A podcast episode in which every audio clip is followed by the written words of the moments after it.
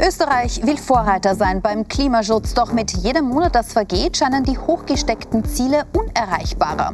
Resignieren wir beim Klimaschutz? Das ist die Frage heute bei Pro und Contra.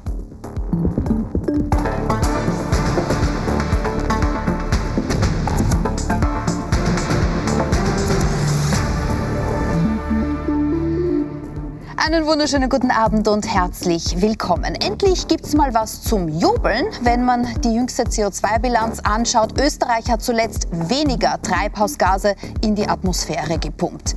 Diese Bilanz ist aber trügerisch. Die Maßnahmen und Klimagesetze immer noch viel zu lasch, warnen da gleich Forscher und KlimaaktivistInnen, während viele Bürgerinnen und Wirtschaftstreibende sich schon jetzt gegängelt fühlen von CO2-Bepreisung und Co. Wer hat recht? Das diskutiere ich heute mit. Reinhard Steurer, Professor für Klimapolitik an der Uni für Bodenkultur in Wien. Elisabeth Seehetner, Geschäftsführerin der Denkfabrik Ökolution Austria, die von Wirtschaftskammer und Industriellen Vereinigung finanziert wird. Clara König, Klimaaktivistin bei Fridays for Future Austria und Thomas Eisenhut, Unternehmer im Energiebereich. Er vermarktet Strom. In wenigen Minuten haben wir außerdem Klimaschutzministerin Leonore Gewessler im Interview. Und ganz zu Beginn gibt Ihnen mein Kollege Martin Kramer den Überblick über den Status quo des Klimaschutzes in Österreich. Die gute Nachricht zuerst. Beim Ausstoß von Treibhausgasen kündigt sich in Österreich eine Trendwende an. 2022 sind die Emissionen um 6,4 Prozent gesunken, auf den niedrigsten Wert seit Messbeginn 1990. Die schlechte Nachricht, Österreich ist trotzdem vom angepeilten Ziel Klimaneutralität bis 2040 noch weit entfernt. Um es tatsächlich zu erreichen, wären neue Klimaschutzmaßnahmen nötig. Doch in der Bundesregierung steht die ÖVP auch bereits bei geplanten Gesetzen auf der Bremse. Tuski gegen Änderung bei Pendlerpauschale. Ganz klares Nein. Einigung bei Klimagesetz bleibt in weiter Ferne. Neuer Koalitionskrach. Ed Stadler kretscht in Gewesslers Klimaplan. Die Begründung für die türkise Blockade lautet, Menschen und Wirtschaft wären von allzu strengen Klimaschutzregeln überfordert. Doch stimmt das? Wie kann Klimapolitik ohne Spaltung der Gesellschaft funktionieren? Und sind immer weitreichendere Klimaschutzgesetze zumutbar? Im Allgemeinen denke ich schon, weil es, wir haben nur eine Welt. Man hat irgendwann einmal genug. Immer wieder noch mehr, noch mehr und, und steuern und steuern. Ich weiß nicht, wo diese für den Klimaschutz die Einschränkungen genau sind, die die Leute schon als so belastend empfinden. Naja, ich sage mal, eine Steuer macht das Klima nicht besser. Das macht eigentlich die Leute nur verärgert. Eine Steuer macht Klima, äh, das Klima nicht besser, es macht die Leute nur verärgert. Das drückt ein bisschen aus, Herr Steurer. Ich beginne gleich bei Ihnen, was manche Leute empfinden, nämlich, dass man sich schon gegängelt fühlt von CO2-Bepreisung, dass man das Gefühl hat, wir machen da zu viel, wir heimsen uns da nur Wettbewerbsnachteile ein gegenüber anderen Ländern und die Menschen fühlen sich dadurch auch belastet. Was sagen Sie dazu? Ja, zum CO2-Preis muss man richtigstellen, es ist keine klassische Steuer, die wird in den Bundeshaushalt fließen und man würde nichts mehr davon sehen. Es ist ein CO2-Preis, für den es einen Klimabonus gibt. Das heißt, das, was eingenommen wird, wird vollständig zurückbezahlt. Im ersten Jahr ist sogar weit mehr zurückbezahlt worden als Energiebonus wegen der hohen Teuerung. Äh, also insofern ist das durchaus eine ganz wichtige und richtige Maßnahme, die sogar ärmere Haushalte stärker entlastet wie belastet. Warum? Die haben geringeren CO2-Ausstoß, kriegen aber pro Kopf genauso viel Klimabonus zurück wie alle anderen. Äh, und somit ist es eine sozial gerechte und klimawirksame Maßnahme, wenn der Preis eine Lenkungswirkung hätte. Er ist im Moment in einer Höhe, dass er nicht wirklich wirkt. Also es wäre durchaus ein höherer Preis notwendig, der für ärmere Haushalte noch mehr äh, Rückfluss hätte. Ja, also es wär, mhm. je höher der Preis ist, umso gerechter für ärmere Haushalte. Und die reicheren Haushalte können sich das durchaus leisten, die paar Cent mehr. Mhm. Also es ist ja immer darauf geachtet worden, hören wir hier auch bei Maßnahmen wie der CO2-Bepreisung, dass es sozial gerecht stattfindet und grad, dass gerade die, denen es wirklich wehtun würde, die zum Beispiel wirklich frieren müssten im Angesicht von höheren Preisen, davon nicht betroffen sind, sondern sogar eben dann vielleicht ein paar Euro mehr im Börsal haben. Das ist ja auch, glaube ich, genau der richtige Punkt. Wenn wir von Nachhaltigkeit sprechen, sprechen wir immer davon, dass es ökologisch, sozial und ökonomisch nachhaltig sein muss. Also von diesen drei Dimensionen. Daher sind natürlich alle Maßnahmen auch so zu setzen, dass sie den Standort, aber vor allem auch den Menschen nützen. Und das ist, glaube ich, auch äh, der Kritikpunkt, der vielleicht im Anteaser zu Ihrem Beitrag auch genannt wurde. Manchmal hat man halt das Gefühl oder äh, auch die Tatsachen zeigen es halt, dass es manchmal dem Standort nicht unbedingt nützt, den Weg, den wir einschlagen. Ja, es geht ja nicht darum, dass wir immer höhere und weitere unrealistische Ziele haben, sondern es geht ja auch einfach einmal darum, dass das, was wir uns vorgenommen haben, auch umzusetzen. Also Stichwort Energiewende. Äh, wenn wir es nicht schaffen, unsere Verfahren zu beschleunigen, einfach mehr auch in äh, alternative und erneuerbare Energien zu investieren oder auch unsere Wasserstoffnetze auszubauen, dann wird diese Energiewende nicht gelingen. Und genau dann werden wir die Klimaschutzziele nicht erreichen, aber auch unseren Standort gefährden. Und das ist, glaube ich, der wichtige Punkt, den man zusammenführen muss. Also ich verstehe es jetzt richtig, dass Sie sagen, was den einzelnen Haushalt oder die Privatperson betrifft, finden Sie es gar nicht schlecht, sondern den Wirtschaftsstandort sehen Sie gefährdet. Kann Nein, man das so zusammenfassen oder finden Sie beides nicht gut? Nein, ich finde an sich, dass die CO2-Bepreisung sehr sinnvoll ist und auch notwendig ist, eine sinnvolle Lenkungsmaßnahme, wie generell der Emissionshandel auch eine wichtige Maßnahme ist. Aber es geht immer darum, dass die Balance gehalten wird. Und wie der Herr Steurer hier richtig ausgeführt hat, die CO2-Bepreisung zielt ja darauf ab, dass man sozusagen lenkt und sagt, klimafreundliches Verhalten wird belohnt. Und das finde ich eine sinnvolle Maßnahme. Aber die Balance ist für Sie verloren gegangen mit immer noch höheren Zielen. Und das wollen Sie nicht, Frau König. Können Sie das nachvollziehen, dass Sie sagen, und strauchelt sie schon? Hm. Ich glaube, das mit immer noch höheren Zielen, ich glaube, wir haben das Pariser Klimaabkommen, da sind die Ziele quasi vorgegeben, dass auch EU-rechtlich eben muss sich Österreich daran halten, dass immer höhere Ziele. Ich glaube, von der wissenschaftlichen Seite wissen wir, was ein gangbares Ziel quasi für uns als Menschheit ist, wie wir noch weiter gut auf diesem Planeten leben können. An diese Ziele haben wir uns auch zu halten und diese Rahmen gibt es auch zu setzen. Da gibt es beispielsweise eben ein Klimaschutzgesetz, was vorhin im Beitrag auch schon erwähnt worden ist, was eben lang ausständig ist, wo es eben auch große Blockierer auch eben von, von der Wirtschaftskammer gibt, die ihren, ihren Think Tank ja finanziert. Ich glaube, das sind Maßnahmen, die es bräuchte, damit auch eine Wirtschaft quasi eine bestimmte Sicherheit hat, eine bestimmte Planungssicherheit, ja, dass man das in Gesetze einmal, darin, dass, dass man Gesetze dass einmal auch wirklich verabschiedet und auch wirklich beschließt. Es ist ja EU-rechtlich ist das ja schon vorgegeben, dass wir das machen müssen. Das müssen wir jetzt in nationale auch, Gesetze auch geben und da gibt es auch zahlreiche Wirtschaftsakteure, die sich dafür ja auch aussprechen, dass es das benötigt, dass sie diese Planungssicherheit brauchen. Natürlich gibt es dann auch von Wirtschaftskammerseite eher veraltetes fossiles Denken, könnte man auch sagen, die da noch immer weiterhin blockieren und sagen, nein, das brauchen wir nicht, nein, das ist ja nicht notwendig und so. Ich glaube, die Realität ist, wir haben EU-rechtliche Vorschriften, an die wir uns zu halten zu haben. Und dass ein Bund, dass Länder, dass da alle mitmachen, dafür braucht es Rahmengesetzgebungen, wo es zum Beispiel ein Klimaschutzgesetz braucht. Das heißt, da wichtige Gesetze quasi im Endeffekt auch zu blockieren, passt da nicht ganz zusammen. Aber das finde ich, das finde ich einen wichtigen Punkt, den ich gerne gleich nochmal auf diese Seite zurückbringen Planungssicherheit in der Wirtschaft. Sie ist nicht gerade im Sinne von Unternehmen, dass die wissen, dahin geht die Reise, auf diese Technologien setzen wir, diese äh, Technologien brauchen wir uns nicht mehr zu stürzen. Ist es nicht auch eine gewisse Erleichterung für Wirtschaftstreibende, wenn sie vielleicht strenge, aber klare Regeln haben? Also ich kann Ihnen sagen, ich bin in der DDR aufgewachsen, da gab es Plan, Plan, Planungswirtschaft und Planwirtschaft. Und da wissen wir, wohin, wohin das geendet hat nämlich im Untergang des Landes wirtschaftlichen. Sie, Sie, also für Sie sind Klimaschutzgesetze, wie sie jetzt stattfinden, auf einer Ebene mit der DDR-Planwirtschaft? Sie müssen sich mal anschauen, was passiert in der EU gerade. EU passiert verschiedene Sachen. Es gibt den sogenannten Green Deal, es gibt die Taxonomie, wo die Wirtschaft auf einen grünen Kurs gebracht wird. Ja? Das heißt, es wird alles jetzt verteuert. Es gibt jetzt einen Klimazoll. Für alles, was nach Europa kommt, müssen, ein Klimazoll erfasst. Ja? Das heißt, wir verteuern bei uns alles und gleichzeitig kriegen wir selber immer mehr ein Problem auf dem Weltmarkt. Ich kann Ihnen mal ein naja, die Klimazölle sollen ja gerade den Sinn haben, dass äh, wenig, mit weniger hohen Standards produzierte Produkte teurer werden, um nicht den äh, Produzentinnen und Produzenten in Europa das Wasser abzugraben. Naja, das Problem ist, dass wir auf dem Weltmarkt damit keine Chance mehr haben mit diesen teuren Verfahren. Ich nehme mal das Beispiel Wasserstoff. Wenn wir jetzt grünen Stahl produzieren, ja? Was glauben Sie, der Stahl, der jetzt zum Beispiel von der Fürst äh, produziert wird mit Strom, äh, ob der gleich teuer ist, äh, äh, billiger oder teurer. Ich habe das äh, in Erfahrung gebracht. Ich habe selber mit Kollegen geredet, auch bei der Fürsten, die haben mir gesagt, es ist deutlich teurer. Und ich habe gefragt, warum macht ihr das? Äh, politische Auflage. Und auf dem Weltmarkt ist das noch verkaufbar, dieser Gestalt? Nein. Mhm. Unverkäuflich. Wenn wir eine Welt hätten, in der wir uns die Ziele so wünschen können, wie wir das gern hätten, äh, wenn wir die Klimapolitik an dem orientieren könnten, an, an was gerade noch äh, tragbar ist, dann würde ich Ihnen voll recht geben. Ja, dann, dann machen wir, was uns, was uns gefällt und den Rest äh, lassen wir sein.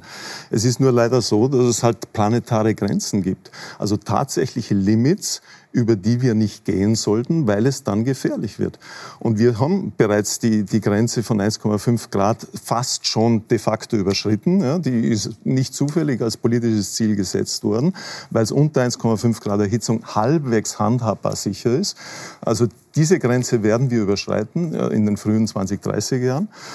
Und darüber hinaus wird es einfach gefährlich. Ja? Und das, das sind physikalische Gesetze, die, die braucht man nicht verhandeln, die diskutieren wir heute auch nicht. Äh, das steht außer Streit, das ist Konsens. Äh, das und jetzt kann, man, jetzt kann man sich entweder an diese Gesetzmäßigkeiten halten, versuchen sie einzuhalten, zu respektieren. Ansonsten kommt irgendwann eine ganz große Rechnung und dann wird es keine Föst und keinen Stahl mehr geben. So schaut es aus.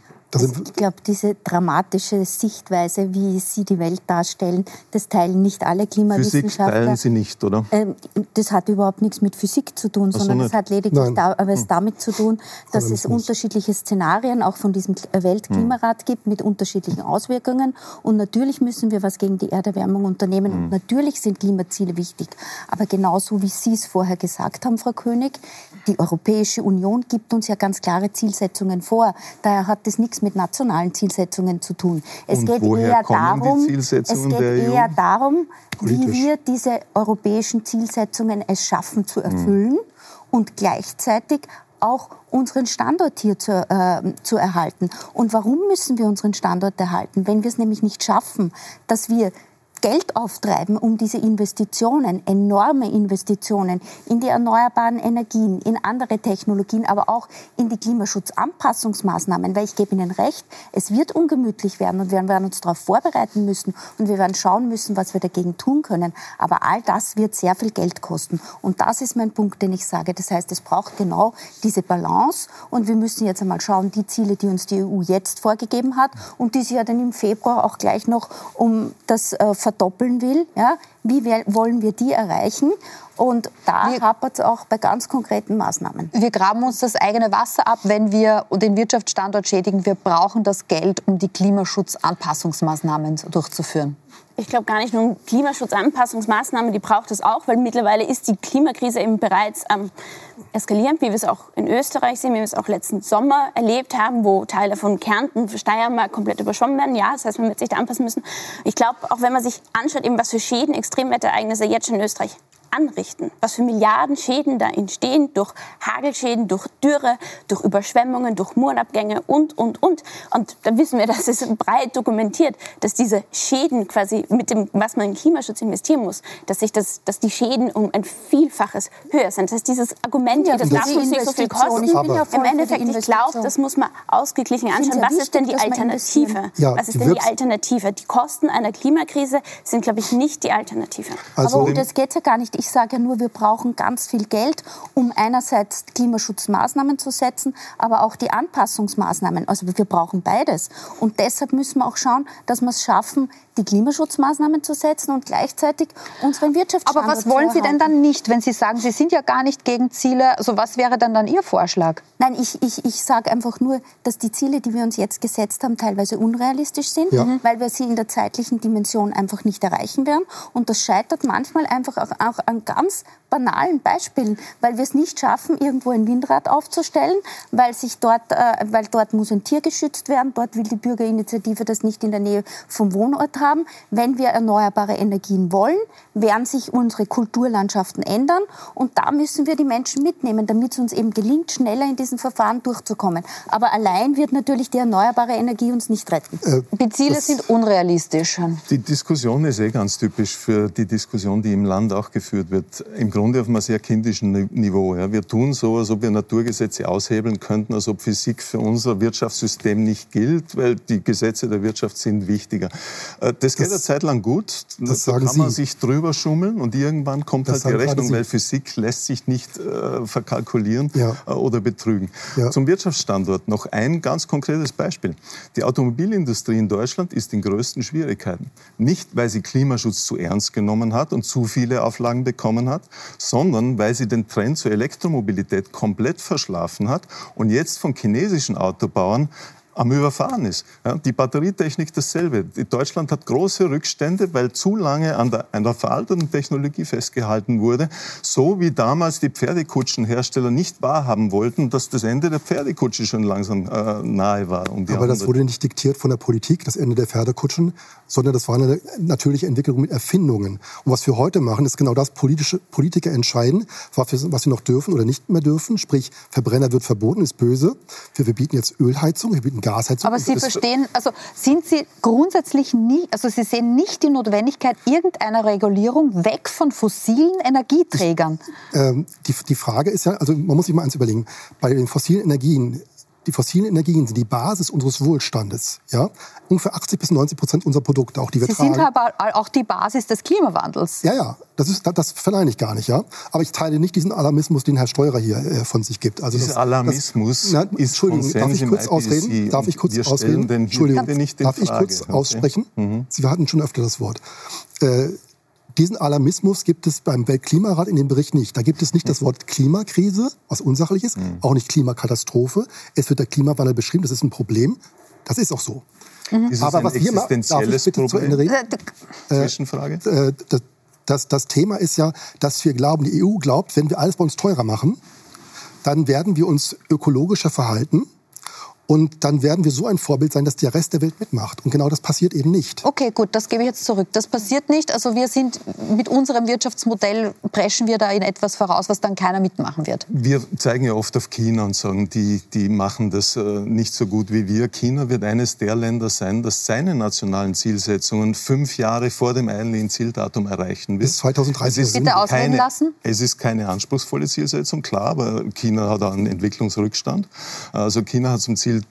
ab 2030 die Emissionen zu reduzieren. Das wird wahrscheinlich heuer oder spätestens nächstes Jahr passieren, währenddessen wir unser Ziel für 2030 sehr wahrscheinlich nicht einhalten werden, trotz Entwicklungsvorsprung und einer historischen Bürde, die, die mehr Verantwortung Aber ich finde China ein super Beispiel. Ja? Wir wissen, dass China ganz massiv in Solarenergie äh, investiert. Mhm. Gute Sache. Wir wissen aber auch, dass alle zwei Wochen ein neues Kohlekraftwerk eröffnet wird und dass äh, 50 oder 100 Atomkraftwerke am Bau sind. Das sind Technologien, auf die wir aus guten Gründen sagen, bei uns in Österreich, wir wollen das nicht. Und das macht schon einen Unterschied und wir werden auch sehen bei den anderen Ländern, die die Zielsetzungen erreichen, ganz viele davon setzen auf Atomkraft.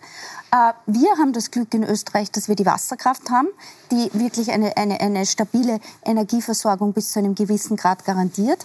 Aber bei den Ausbauzielen von Wind und äh, Photovoltaik sind wir weit entfernt. Mhm. Und in China ist, ist, es keine Demokratie. Da wird nicht lang gefackelt, ob da ein kleines Viecherl vielleicht unter die Räder kommt, wenn man dort ein neues Windrad aufbaut. Und ich also, weiß nicht, ob wir das bei uns so haben wollen. Eine Antwort noch, bitte.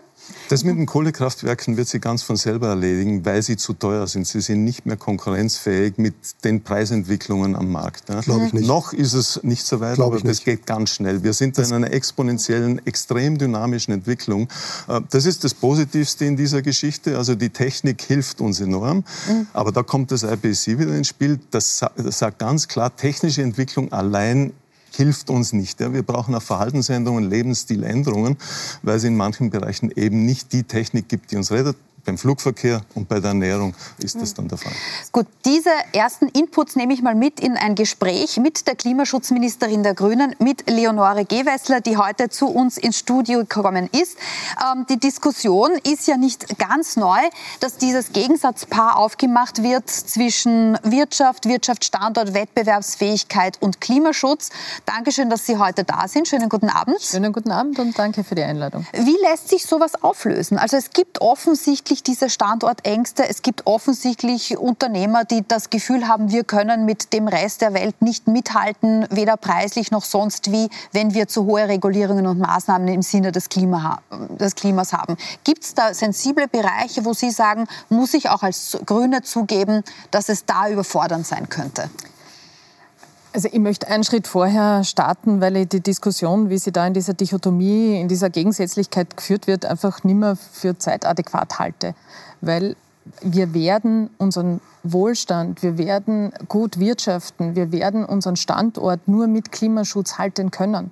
Auf einem kranken Planeten gibt es kein gesundes Wirtschaften. Das ist eine sehr simple Wahrheit, die sich aus einem IPCC-Bericht und aus einer äh, ernsthaften Beschäftigung mit, der, mit dem, was auf unserem Planeten passiert, einfach ablesen lässt. Und Klar, wir müssen, es geht daher ums, wie setzen wir Klimaschutz auf diesem Kontinent, in diesem Land so um, dass wir gut alle gemeinsam genau das schaffen, nämlich unser Wirtschaftssystem, das wir auf Basis fossiler Energien gebaut haben, wo wir nicht darauf geachtet haben, was wir mit unserem Planeten bauen, machen, umbauen auf ein Wirtschaftssystem, das auf Basis erneuerbarer Energien funktioniert. Und genau das ist der Grundgedanke des Green Deal. Der Grundgedanke des Green Deal ist Klimaschutz, ist unser Wachstums-, unser Wirtschaftsprogramm für diesen Kontinent. Und genauso setzt man das um in all den Maßnahmen, die auch in der Diskussion schon angeklungen sind. Mhm. Und wir sehen es, und ich nehme jetzt ein Beispiel. Wir haben 2021 auf 2022 die Emissionen in Österreich gesenkt, und zwar deutlich, mhm. um fast 6 Prozent in einem Jahr, in dem wir Wirtschaftswachstum um 5 Prozent gehabt haben. Mhm. Und wir werden es auch wieder 2023 senken, die Emissionen. Und wir sehen aus allen Prognosen, aus den Impact Assessments der Europäischen Union, aus äh, Klimaschutz ist das Programm, das unseren Standort absichert, weil auf der ganzen Welt macht sich macht sich die Industrie, macht sich die Wirtschaft, machen sich die Länder auf den Weg zum Klimaschutz. Da setzen sich einfach bessere Technologien durch. Und ich möchte gern, dass der Standort Europa diesen Anschluss nicht verliert, ja. sondern dass wir da mitfahren dabei sind. Was diese Reduktion der Treibhausgase betrifft, kommt jetzt dann auch immer das Gegenargument, das uns da extrem geholfen hat, dass die Energiepreise hoch und die Winter mild waren. Und dass umgekehrt die Seite der Klimawissenschaft sagt, die meisten würden den Grünen schon zugestehen, dass sehr, sehr viel weitergegangen ist im Klimaschutz im Vergleich zu Jahrzehnten vorher. Aber dass die Schritte in die richtigen Richtungen, die gesetzt wurden, trotzdem allesamt zu klein war im Angesicht der Massivität der Aufgabe. Müssen wir den Leuten nicht ehrlich sagen, müssen Sie den Menschen nicht ehrlich sagen, ihr Lieben, das war ein kleiner Vorgeschmack dessen, was wir eigentlich machen müssten, dessen, was wir eigentlich machen müssten mit dem CO2-Preis, mit, der, mit Energieeffizienz, mit Einschränkungen in Energieverbrauch und so weiter. Also zuerst, was wir sehen aus den Emissionsbilanzen der letzten Jahre ist, ja, Klimaschutzpolitik wirkt. Ja, das, was die Grünen in dieser Regierung antreiben und anschieben, wir sehen einen Effekt. Wir sehen den Effekt von 21 auf 22, wir sehen den Effekt von 22 auf 23. Die Emissionen sinken nach jahrzehntelanger Untätigkeit im Klimaschutz. Das muss man leider so deutlich sagen. Ja. In Österreich, frühere Regierungen, sehen wir jetzt einen Unterschied. Ich komm, vom erneuerbaren ich, Ausbau, ich sage gleich, mhm. komme gleich zur Frage, vom erneuerbaren Ausbau zum Bahnausbau, vom Klimaticket zur CO2-Bepreisung, vom Pfand zum äh, zu den Heizungstauschförderungen. Wir haben eine lange Liste an Maßnahmen. Und ja, klar, und das sage ich auch immer sehr deutlich, wir sind nach drei Jahren ernsthafter Klimaschutzarbeit in diesem Land natürlich nicht fertig. Es wäre vermessen zu glauben, dass wir nach drei Jahren in einer Regierung die größte Herausforderung, vor der diese Menschheit gerade steht, gelöst haben. Wir werden bis 2040 jedes Jahr ambitionierten, mutigen, konsequenten Klimaschutz machen, der darauf schaut, und das ist mir enorm wichtig, dass wir die Menschen dass wir den Menschen ermöglichen, dabei zu sein. Deswegen machen wir Dinge wie einen Klimabonus, der sozial gerecht ist. Deswegen fördern wir einen Heizungstausch für einkommensschwache Haushalte mit 100 Prozent, damit eben das gelingt, dass alle dabei sein können. Schauen wir uns mal kurz an, wie es aussieht, weil wir jetzt häufig über die äh, Treibhausgasbilanz gesprochen haben. Sie sagen, guter Klimaschutz macht sich bemerkbar und tatsächlich sehen wir zum Vergleichsjahr, das da ganz links eingeblendet ist, 1990, wo wir 79 Millionen Tonnen CO2 in die Luft geblasen haben. Da hat sich was bewegt. Es waren nämlich zuletzt 72,6 Millionen Tonnen CO2. Was Sie aber auch sehen, ist hier die strichlierte Linie, die darstellt, wie die Prognose aussehen würde, wenn wir mit den Maßnahmen, die es schon gibt, weiterwirtschaften. Und dann sehen wir ganz unten eingeblendet das Ziel, wo wir 2030 sein müssten und wo unsere Klimaneutralität stattfinden würde im Jahr 2040. In Wahrheit müsste die Kurve steilstens nach unten gehen. Also da kann man sich irgendwie schwer vorstellen, dass man nur mit dem erneuerbaren Wärmegesetz, dass man nur mit mehr ähm, Photovoltaik und Windkraftanlagen darunter zu diesem 2030-Ziel kommen. Also 2030 und das zeigen uns die Daten des Uber. Also das ist, glaube ich, die Prognose vor dem nationalen Energie- und Klimaplan, die wir hier sehen. Also die Prognose des Uber, die uns ausrechnet, was haben wir in den letzten drei Jahren gemacht, welche Maßnahmen wirken wie, zeigen, wir kommen bis 2030 mit dem, was wir bis jetzt gemacht haben, auf minus 35 Prozent Emissionen. Das heißt, und auch das ist in der Diskussion schon angeklungen, ja, wir haben noch eine Lücke, die wir füllen müssen auf unser Emissionsrecht, also unser unionsrechtlich, EU-rechtlich verbindliches Ziel. Das heißt, ja, wir werden weitere Maßnahmen brauchen, vom Ökostromausbau bis zum guten, zum Netzausbau. Verfahrensbeschleunigung haben wir schon gemacht, brauchen wir einen zweiten Schritt. Wir werden weiter auch in diese Richtung arbeiten müssen. Das ist völlig klar. Das habe ich auch, äh, habe ich auch immer gesagt aber erstmals, erstmals in dieser Republik sehen wir, die Emissionen sinken, nicht nur in der Prognose, sondern in der Realität. Wir sind erstmals, das sagt auch das Uber, auf Zielkurs 2030 und wir sind, da muss ich was aus der äh, Diskussion berichtigen, bei der Photovoltaik nicht nur auf Zielplan für unser Ziel 2030, wir sind Überplan fürs Ziel 2030. Mhm. Das zeigt, die Menschen in unserem Land sind dabei, sie investieren, sie wollen Teil dieser Energiewende sein und wir müssen es alle gemeinsam, das ist eine gemeinsame Aufgabe, das auch weiterhin möglich machen. Aber wir sehen, und das sind positive Nachrichten. Es macht einen Unterschied, wenn man im, äh, im Klimaschutz aktiv ist, wenn man was tut. Man da bewegt sich was. Jetzt hoffen sehr viele Klimaschützerinnen, und das ist eine aktuelle, eine tagesaktuelle Debatte, auf das sogenannte Laborfleisch. Ähm, die hoffen, dass man sich über sehr CO2-intensive Massentierhaltung, dass man sich das allalong ersparen kann, wenn man investiert in Forschung und solche Produkte in sogenannten Bioreaktoren herstellt. Das klingt beängstigend, aber es gibt Länder, wo das durchaus schon zugelassen ist, wie Israel, Singapur oder die USA. Ist das auch ein Hoffnungsträger Thema für Sie und sind Sie für eine Zulassung äh, in Österreich? Also äh, beim Thema Ernährung ist auch angesprochen worden in, in, der, ähm, in, in der Debatte vorher. Ähm, haben wir, wir sehen einfach in Österreich, wir haben ähm, einen extrem hohen Pro-Kopf-Fleischkonsum, der ungesund ist. Das sagt uns, sagen uns alle Ernährungswissenschaftler. Aber wir haben so viele gute Optionen ich denke ans Erdäpfelgulasch und den Kaiserschmarrn, ja, die immer schon äh, vegan waren oder die immer schon vegetarisch waren. Ähm, das heißt nicht, dass man sich neuen Technologien komplett verschließen soll, aber ich glaube, wir führen da manchmal Debatten, wo ich mir denke, okay, das ist jetzt nicht mein zentral, das ist jetzt nicht das zentrale Thema, wo man im Klimaschutz gerade ein Thema haben. Das ist ein Nebenschauplatz das ist Energiewende, das, Thema. das ist mhm. Dekarbonisierung im Gebäudebereich, wir müssen in der Industrie weiterkommen und so weiter und so fort. Ähm, jetzt ist es so, dass zwei sehr klimarelevante Gesetze in der Pipeline sind, aber eine Einigung mit der ÖVP gerade nicht möglich scheint. Äh, Pendlerpauschale, Klimaschutzgesetz. Fällt Ihnen da was ein oder gibt es da noch Verhandlungen, dass es vielleicht einen Abtausch geben könnte, äh, etwas der ÖVP hinzuwerfen, was dann bewirken würde, dass es hier vielleicht doch noch eine Einigung gibt?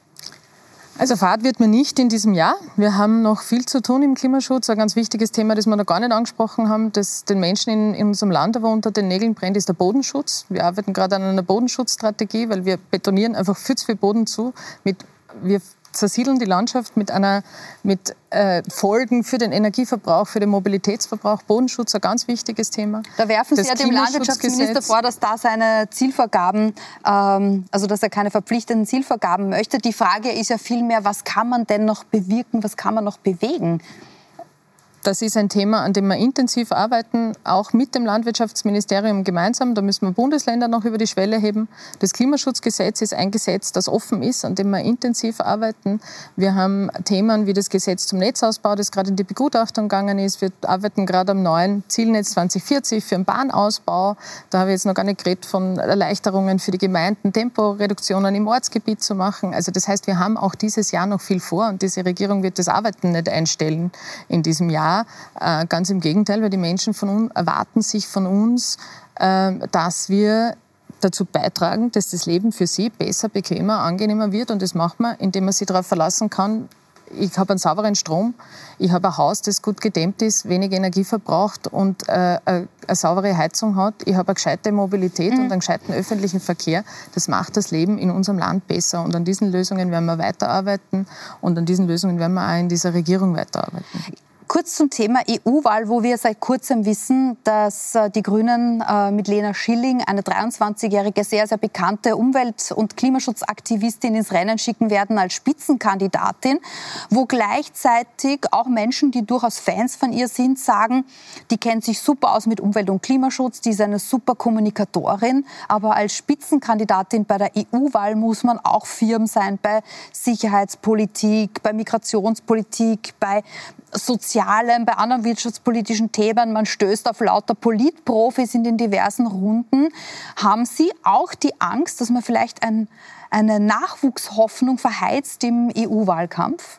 Ganz im Gegenteil, Sie sehen es an meinem Gesicht, ich freue mich wahnsinnig, dass äh, Lena Schilling äh, zugesagt hat und äh, mit uns in diesen Europawahlkampf zieht. Sie ist äh, hochkompetente, engagierte, gescheite, eloquente junge Frau, die sagt, ja, sie geht jetzt den nächsten Schritt. Sie geht dorthin, wo die großen Entscheidungen im Klimaschutz in den nächsten Jahren weiterfallen müssen ins Europaparlament. Ich bin auch sehr froh, dass sie gestern sehr, sehr klar gemacht hat, worum es in dieser Wahl auch geht. Nämlich wir werden dieses Europa, unser gemeinsames Europa, nicht kampflos der extremen Rechten überlassen. Das wird nicht ein äh, Europa der Orbans, Le Pens und Kickels. Das wird ein Europa, wo es um Zukunft geht, nicht um Vergangenheit, um ein geeintes Europa, nicht um Kleinstaaterei, um äh, um Klimaschutz, der den Menschen hilft und nicht ums Subventionieren von Umweltzerstörung. Da geht es um sehr viel bei dieser Wahl und da ist Lena Schilling wirklich eine großartige Kandidatin und ich freue mich wirklich sehr als Klimaministerin, als Umweltministerin, dass sie, das, äh, dass sie die, diesen Ruf angenommen hat. Sie traut sich zu, ich traue es ihr zu, wir trauen es ihr zu und das ist großartig, dass das ein Signal ist an junge Menschen, dieses Europa gehört auch euch. Wir mhm. überlassen das nicht kampflos den anderen. Lena Schilling sieht ihre Kandidatur ja auch als Ansage gegen rechts. Sie haben es auch gerade noch mal ähm, erwähnt. Ihr Koalitionspartner, die ÖVP, versucht im Kampf gegen die ÖVP eher ihr das Wasser abzugraben bei Themen, mit denen sie mobilisiert. Zuletzt äh, spricht sich Bundeskanzler Karl Nehammer gegen äh, die Binnen-Is und Gender-Sternchen aus, um quasi die Strategen der ÖVP würden wahrscheinlich sagen, dem Thema den Stachel zu ziehen, mit dem die FPÖ so gut mobilisieren kann. Ist es aus strategischer Sicht eine gute Idee? Da bin ich jetzt die falsche Ansprechpartnerin. Das müssten Sie die ÖVP fragen, ob sie das strategisch gescheit findet. Äh, ich halte es für eine wirklich unsinnige Ablenkungsdebatte. Ähm, ich weiß nicht, warum man sich vor Sterndalen und Doppelpunkten fürchtet. Wir haben wichtige Probleme in diesem Land, wichtige Themen, die wir angehen können. Lohntransparenz, der Ausbau der Kinderbetreuung, Gewaltschutz, um in dem Bereich was zu nennen.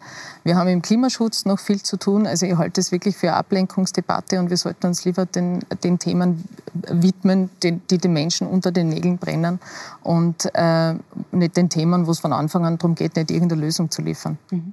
Frau Ministerin, vielen, vielen Dank für das Gespräch. Herzlichen Dank. In wenigen Minuten stellen wir unter anderem die Frage, wie wir die tiefen Gräben in der Klimaschutzdebatte zuschütten können, beziehungsweise wie viel Alarmismus angebracht ist, um die Leute in die Gänge zu kriegen. In wenigen Minuten geht es hier weiter. Bleiben Sie bei uns.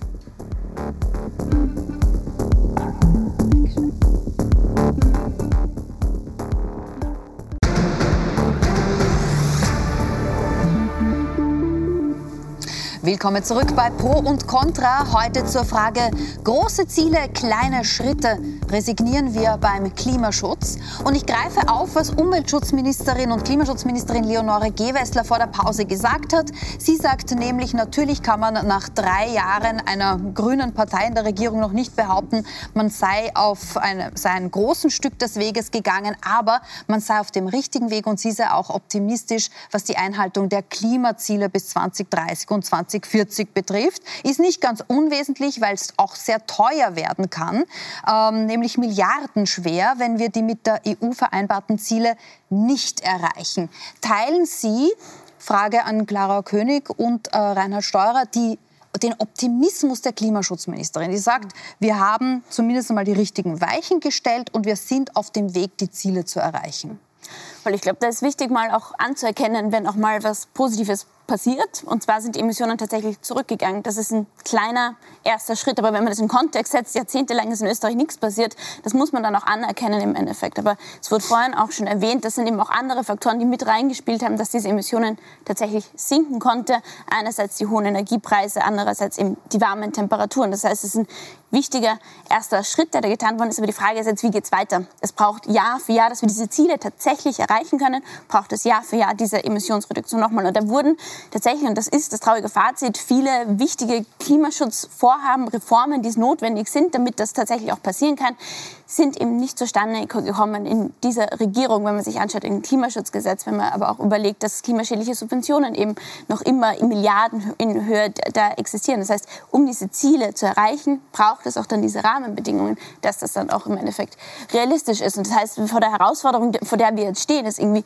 wie, wie geht es weiter? Und es wurde vorhin auch schon erwähnt, dass wir in einem Wahljahr sind, dass wir 2024 ist ein super Wahljahr, wo einerseits ja, wir nicht nur vor klimatischen Kipppunkten stehen, sondern auch die Demokratie vor einem Kipppunkt stehen. Wenn man sich anschaut, was eben jetzt auch gerade in Deutschland passiert, und wir wissen alle, dass für eine gerechte Klimapolitik, dass das nur funktionieren kann, wenn wir eine funktionierende Demokratie haben.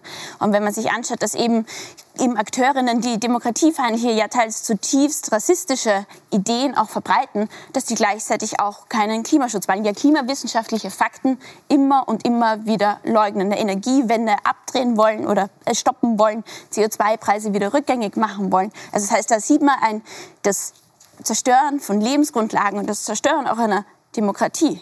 Das wird da zusammengedacht. Das mhm. wird da zusammen gedacht und zusammen gemacht. Und ich glaube, da stehen wir vor einer unglaublichen Herausforderung, vor einem entscheidenden Jahr. Und da frage ich mich ganz ehrlich, in Österreich ist seit Monaten eine FPÖ auf Platz 1. Und da frage ich mich, warum es denn eigentlich noch immer so still ist.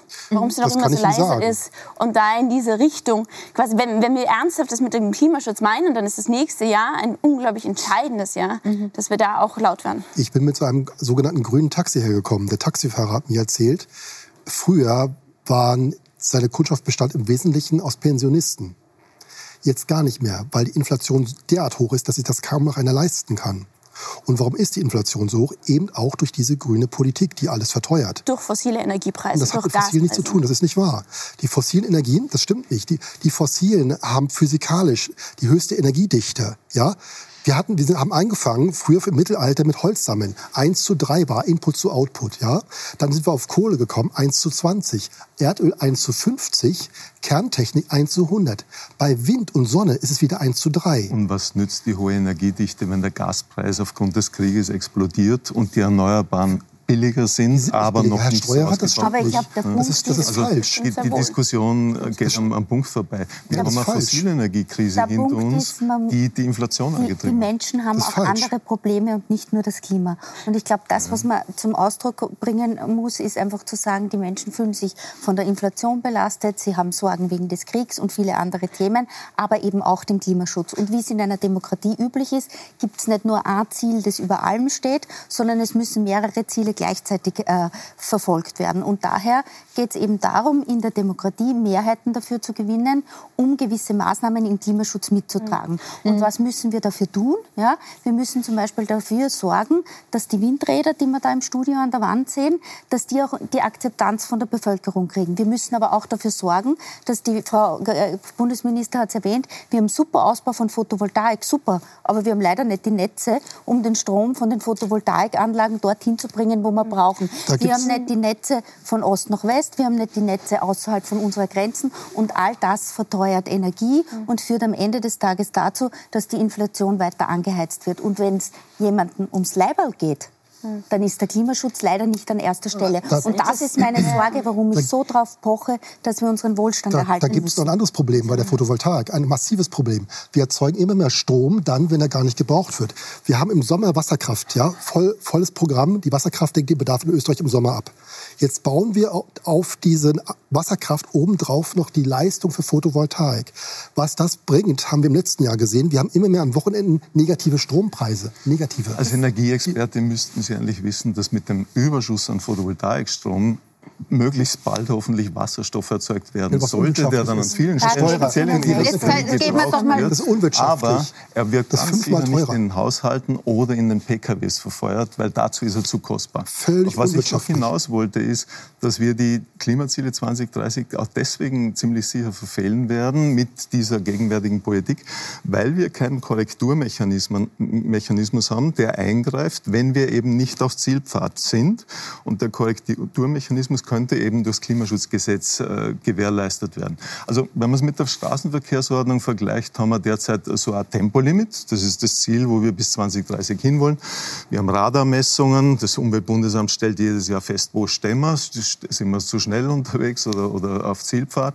Was fehlt, ist die Verkehrsordnung oder die Emissionsordnung, die, die sagt, was passieren muss, wenn wir nicht auf Kurs sind. Und dann eben auch Anreize äh, für Ministerien, für Bundesländer, Gemeinden, um eben zurück auf den Zielpfad zu kommen. Ich finde, das Damit wursteln wir uns durch ohne wirklichen Plan. Jetzt hat die Frau Zehetner vorher gesagt, sie findet, eins der Probleme ist, dass den Menschen dann oft das eigene Leiberl näher ist als der Klimaschutz. Und die haben derzeit die Menschen, wenn man es so verallgemeinern will, andere Probleme. So. Also wir haben ein Problem, die Menschen mit auf diesen Weg zu nehmen. Eigentlich ist Klimaschutz schon Teil dieses ganzen Kultur Kulturkampfdebatte, wenn man so möchte. Ähm, und, und, und wir, haben, wir scheinen die gemeinsame Basis und die gemeinsame Vision zu verlieren. Mhm. Wie kann man das ändern? Mhm. Voll, ich glaube, dass es da Akteure gibt, die genau das eben befeuern wollen. Und ich würde auch, was Sie vorhin schon angesprochen haben, es geht da darum, natürlich die Zusammenhänge zu erkennen einer Inflation, einer hohen Energiepreise, die natürlich auf die fossilen Energien zurückzuführen sind. Also die das Sachen zusammenzudecken. Das ist falsch. Und dann die Ursache, ich würde ganz gerne ausreden, wenn das in Ordnung ist. Ich würde ganz gerne ausreden. was Sie sagen. Es ist einfach falsch, was Sie sagen. Ich würde ganz gerne, wir wissen, dass durch die hohen Gaspreise jetzt die Inflation so angetrieben worden ist und dass das, das enorm vielen Menschen Sorgen bereitet. Und das muss man auch ernst nehmen. Und ich würde auch tatsächlich über Sorgen sprechen, die ganz viele Landwirtinnen haben im Sommer, wenn die Dürre da ist, wenn die Überschwemmungen wieder da sind. Die Freiwillige Feuerwehr, die im letzten Sommer unglaublich viele Einsätze gemacht hat und weiß, sie kommt mit den Gerätschaften eigentlich schon nicht mehr hinterher.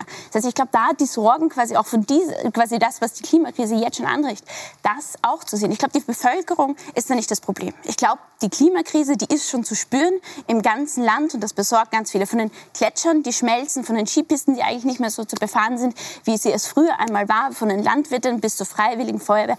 Die Menschen spüren das. Natürlich stehen wir vor enorm großen Ver Veränderungen und Herausforderungen. Und da braucht es natürlich auch eine Politik, die da einen Weg aufzeigt. Und den, der, der fehlt tatsächlich. Der fehlt tatsächlich auch einerseits, weil man natürlich ein, einerseits die Notwendigkeit eines Klimaschutzgesetzes kleinredet, anstatt da irgendwie Plan vorauszugeben und ein bisschen Sicherheit zu schaffen. Die Frage ist ja auch, wie nimmt man die Leute so mit, dass sie womöglich auch gerne dabei sind. Die Klimaschutzministerin versucht ja, das hat sie jetzt mhm. auch im Interview wieder gemacht, auch Lust drauf zu machen. Also so wegzugehen von dem ewigen Vorwurf, die Grünen sind nur die Verbotspartei ja, und zu sagen, das ist auch. ja für uns alle ja. schön, wenn wir toll ausgebauten öffentlichen Verkehr haben, wenn wir Infrastruktur wie Netze und so weiter haben, müsste man nicht auch darauf mehr setzen, den Leuten zu sagen, ihr habt auch was vom Klimaschutz. Das Leben wird nicht notwendiger. Also das Leben wird auch, wenn man Verzicht also es geht nicht nur um Verzicht, sondern wir haben was davon, Klimaschutzmaßnahmen zu setzen. Ja, und, zwar, und nicht nur den intakten Planeten, sondern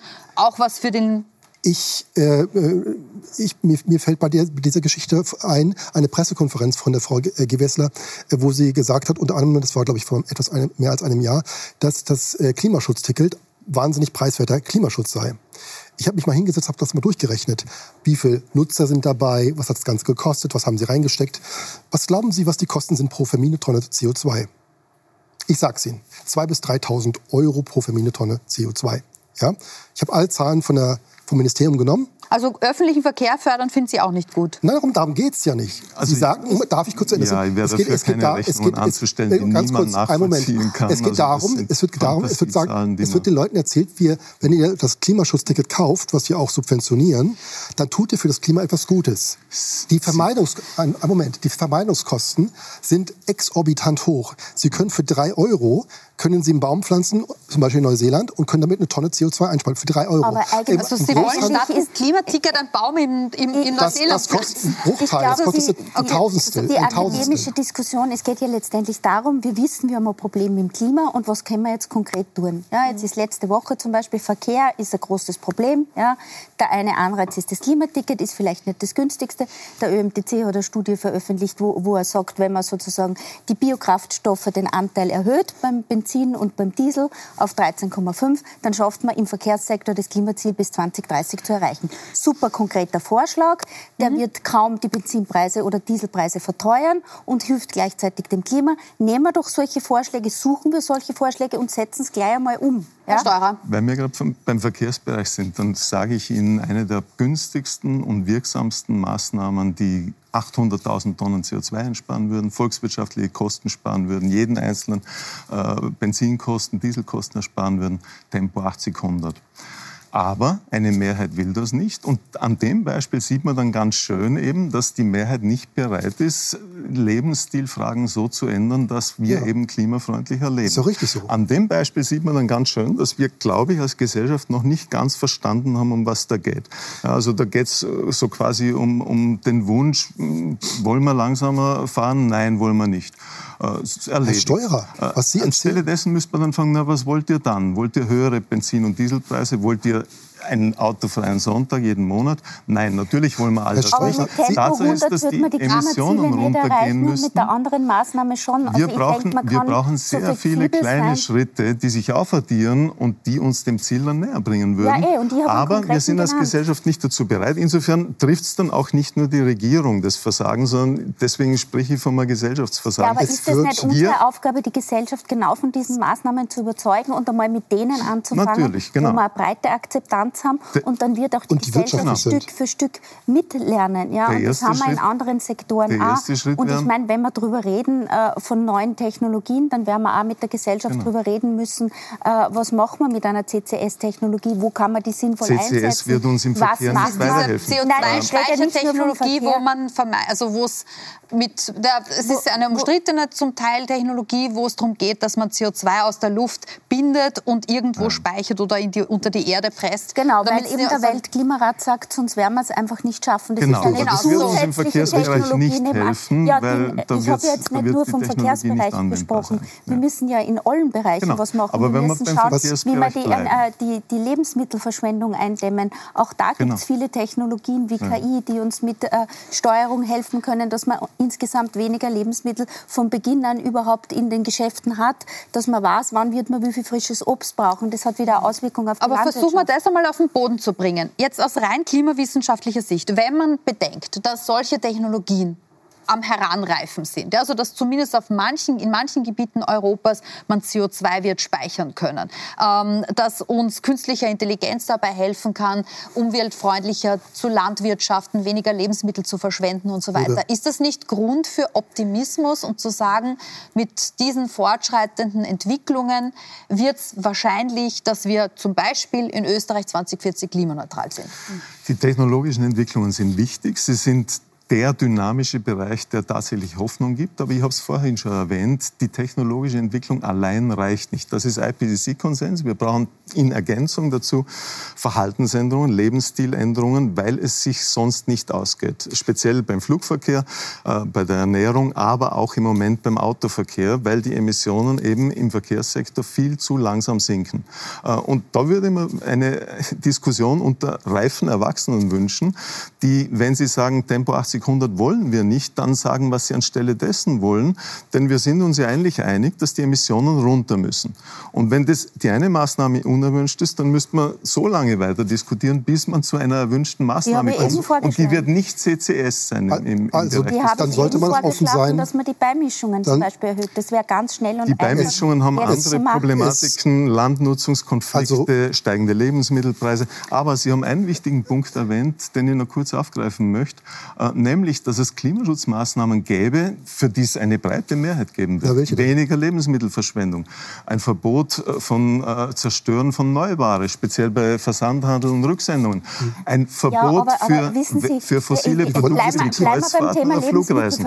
Also da hätte man schneller Mehrheit und trotzdem passiert es nicht. im Handel verschwendet, äh, weil sie dann halt entweder gespendet oder, oder mhm. weggeworfen werden, 5 Prozent. Und 53 Prozent der Lebensmittelverschwendung sind in den Haushalten. Und das, was wir da brauchen, ist, dass man die Leute einfach darauf aufmerksam macht, dass man ihnen sagt, was bedeutet ein Mindesthaltbarkeitsdatum. Ja? Dass auch, man sagt, ich kann das Joghurt auch noch einen Monat nach dem essen, nachdem es unter Anführungszeichen abgelaufen ist. Das müssen wir den Leuten wir sagen. da haben wir ganz viel zu tun. Da geht es überhaupt, nicht, überhaupt genau. nicht um Verzicht. Ja? ja. Und äh, da bin ich voll dafür. Und ich glaube, unsere Aufgabe ist, anstatt dass wir da akademisch darüber diskutieren, ob die Ziele erreichbar sind, dass wir daran arbeiten und sagen, wie können wir die Leute davon überzeugen. Mhm. Und genauso geht es darum, dass wir die Jugend dafür gewinnen, in mhm. den sogenannten Green Jobs auch tätig zu sein. Ja? Machen und ganz, nicht nur die also Selbstwirksamkeit bei der, Protesten ja, zu sehen, Punkt, sondern machen wir es ganz praktisch. Eine ganz simple Maßnahme, die vom Klimarat vorgeschlagen wurde, ist, Werbung für fossile Produkte wie Flugreisen oder Kreuzfahrten einzuschränken oder zu verbieten. Diktieren. Eine eigentlich sinnvolle Maßnahme, weil es mhm. wird niemand irgendwas genommen, es darf nur nicht mehr dafür geworben werden. Ja. Was passiert in der Regierung? Die ÖVP wegen der Wirtschaftskammer will das nicht, weil da könnte in der Flugindustrie äh, der Umsatz zurückgehen. Na, was wollen wir jetzt? Wollen wir Klima schützen oder äh, wollen wir jeden Arbeitsplatz Sie, erhalten und die Transformation hinauszögern? Also diese Entscheidung steht offensichtlich. Ja, also was, ich, was mich wirklich aufregt, ist, dass Sie ständig davon reden nach dem Motto, die Leute werden keine Erwachsenen, die werden infantil. Das muss ich sagen, äh, würde ich sagen, die Leute sind alle erwachsen. Die wollen einfach ihr Leben leben und auch halbwegs klarkommen mit dem, darf ich kurz aussprechen. Aus, ne? Die wollen, auch, die wollen auch ihre Kosten abdecken können. Wenn ich aber Maßnahmen sehe, die mich arm machen, wie der Taxifahrer mir das vorhin gerade erzählte. Wo macht der Tempo 80, 100 die Leute Nein, Tempo, mit Tempo 80, mit diesem Diktat, wird gar nichts von der Temperatur reduziert, wird keine Temperatur reduziert. Wenn wir aus fossilen aussteigen, kann ich erzählen, was passiert. Dann erhöhen wir das Angebot an fossilen äh, äh, Energien auf dem Weltmarkt. Also lassen wir also, es am besten Nachfrage gleich sinkt, sein. Ja, also da sind wir mitten im Verleugnerdiskurs. Herr Eisenhut, ich glaube, dass wir aus fossilen aussteigen müssen, ist fast schon was wie eine Weltübereinkunft, ähm, äh, an der wir heute nicht rütteln wollen an Darum dieser Stelle. Ähm, aber im Grunde, glaube ich, merke ich, dass sich dieselben Gräben wieder aufgetan haben, bei der wir begonnen haben, bei denen wir begonnen haben zu diskutieren. Ähm, ich hoffe, Sie konnten für sich was mitnehmen. Ich hoffe, Sie konnten von beiden Seiten etwas mitnehmen. Und ich wünsche Ihnen viel Spaß mit dem weiteren Programm auf Puls 4 und Puls 24 und auf Join. Dankeschön.